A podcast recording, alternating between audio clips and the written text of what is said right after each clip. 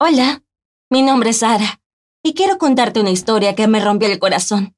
Ahora que lo estoy superando, siento el impulso de compartirlo con alguien ya que, supongo muchos de ustedes conocen a una persona como mi exnovio. Su nombre es Jake, pero ahora ni siquiera puedo estar segura de eso.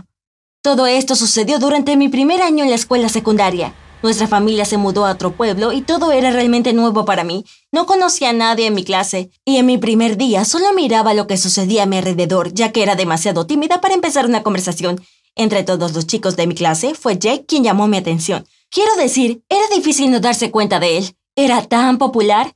No estaba en ningún equipo de la escuela y no estudiaba mucho. Pero tenía algo que hacía que la gente quisiera estar cerca de él. Así que por supuesto, cuando Jake se sentó a mi lado en el almuerzo y empezó a hablar conmigo, yo estaba interesada. En un par de semanas no tuve dudas de que le gustaba. Bueno, a mí también me gustaba, ya que probablemente era la persona más excitante con la que había hablado en mi vida. Todos los días Jake tenía una historia que contar, tocaba la batería en una banda que ya tenía mucho éxito y tenía varios espectáculos fuera de nuestra ciudad. Escribía poesía, era un joven pintor talentoso y se metía en problemas cada dos días por proteger a una chica o por salvar a un cachorro. Al menos eso es lo que me decía a mí y a sus amigos también. Así que un mes y medio después empezamos a salir. Para ser honesta, lo que me hizo sentir aún mejor fue el hecho de que la mitad de las chicas de nuestra clase estaban secretamente enamoradas de Jake. Ese era el tipo de secreto que todo el mundo conocía, y por supuesto estaban locamente celosas. Sé que probablemente no debería haberme alegrado tanto, pero todos fueron muy malos conmigo, ya que yo era la chica nueva de la clase, así que supongo que estábamos empatados. Todo empezó mejor de lo que podía imaginar. Jake era el chico de mis sueños, era inteligente, divertido, y yo estaba encantada con todo lo que decía. Resultó que las historias que les contaba los chicos de la clase eran una pequeña parte de todas las cosas emocionantes que le pasaban a diario. Y fue así durante varias semanas.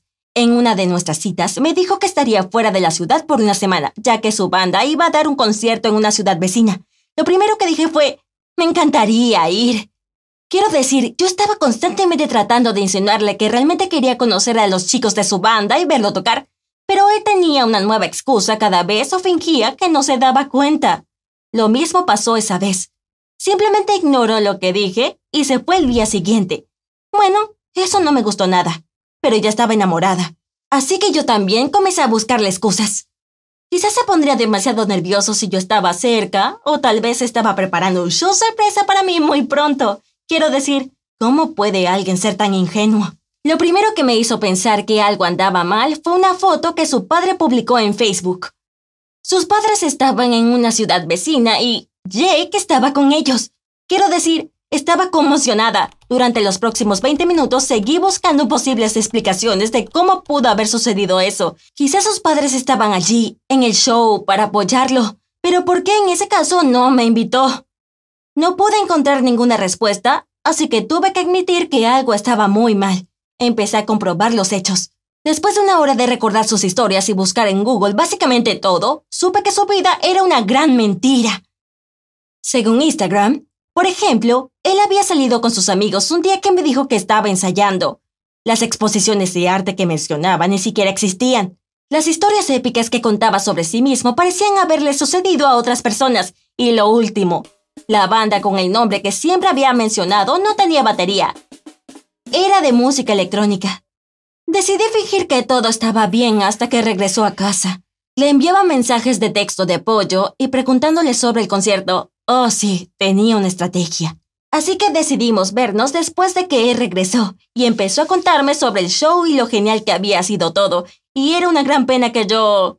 Espera, no hubiera podido ir. Elegí el mejor momento posible y solté mis palabras. Le conté todo lo que había averiguado. Trató de defenderse e incluso de manipularme, diciendo que tendríamos que romper, pero a mí ya no me importaba, estaba furiosa.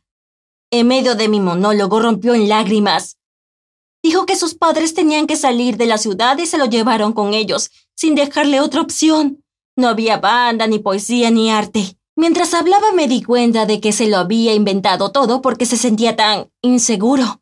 Realmente pensaba que era un perdedor y que, sin inventar todas estas cosas, no tendría amigos.